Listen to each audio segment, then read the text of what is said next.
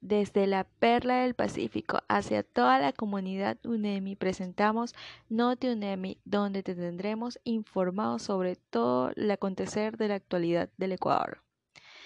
En este caso vamos a tomar el punto de Jacobo Bucarán, desmiente una captura en Colombia y graba un video como prueba.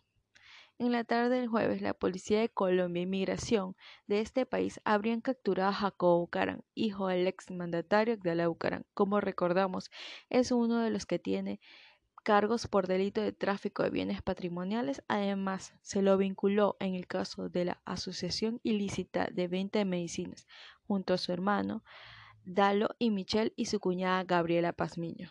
De acuerdo con Caracol Noticias, Bucarán se encontraba de acuerdo de una forma irregular en Colombia y la captura se dio mediante un proceso conjunto con la Policía de Inmigración, pero esto fue desmentido más tarde. Dijeron que la Policía de Inmigración tenía una pista y que había localizado a una persona con los rasgos físicos al señor Jacob Bucarán, pero no había sido él. Más después, hizo un tuit el señor Abdalá Bucarán Ortiz e informó que mi hijo está bien en Ecuador, en un país muy grande y está en un lugar seguro. No está en Lima, no está en Colombia, no está en Argentina, como se rumorea. Varias informaciones. Él se ha presentado a rendir todas sus versiones en el país. Reportando con ustedes, Lizeth Orrala. Desde la Perla del Pacífico.